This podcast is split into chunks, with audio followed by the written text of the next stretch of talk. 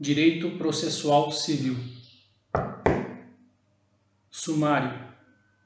Livro 4 dos Atos Processuais. Natureza e espécies. Conceito de ato processual. Omissões processualmente relevantes. Classificação dos atos processuais. Atos das partes. Pronunciamentos do juiz. Sentenças, decisões interlocutórias, despachos de mero expediente. Flexibilização do procedimento e negociação processual. Forma e requisitos. Forma dos atos processuais o processo eletrônico, comunicação eletrônica dos atos processuais, requisitos dos atos processuais, requisitos gerais quanto ao modo dos atos processuais, publicidade dos atos processuais, requisitos gerais quanto ao lugar, requisitos gerais quanto ao tempo. Ocasião para a prática dos atos processuais. Férias forenses, prazos processuais, tipos de prazos processuais, prazos próprios e impróprios, prazos dilatórios e peremptórios, contagem de prazo, suspensão e interrupção do prazo, alguns benefícios de prazo. Ministério Público, Fazenda Pública e Defensoria Pública. Litisconsortes com advogados diferentes. Aplicação cumulativa de mais de uma causa de dobra.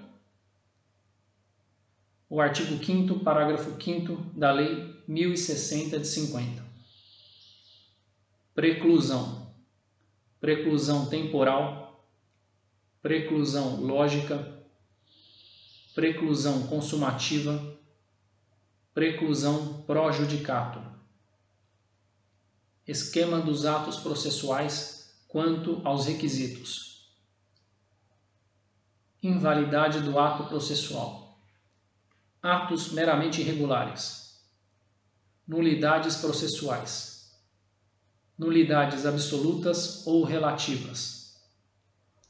Como distinguir entre nulidade absoluta e relativa, as nulidades e a instrumentalidade das formas, o efeito expansivo das nulidades, regularização do processo, os atos processuais ineficazes, esquema geral das invalidades do processo,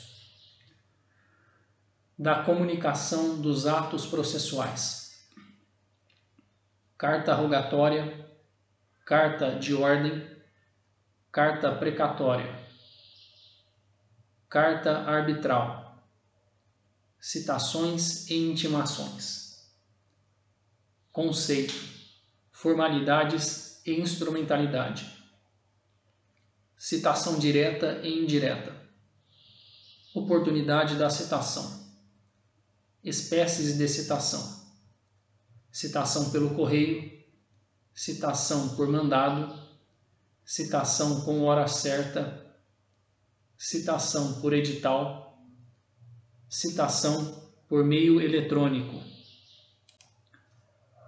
Efeitos da citação: litispendência, coisa julgada, constituição do devedor em mora, interrupção da prescrição e despacho que ordena a citação. Intimação. Formas de intimação. A intimação por meio eletrônico. Intimação pelo diário oficial. Intimação pelo correio. Intimação por mandado. Intimação por edital. Distribuição e registro hipóteses de distribuição por dependência.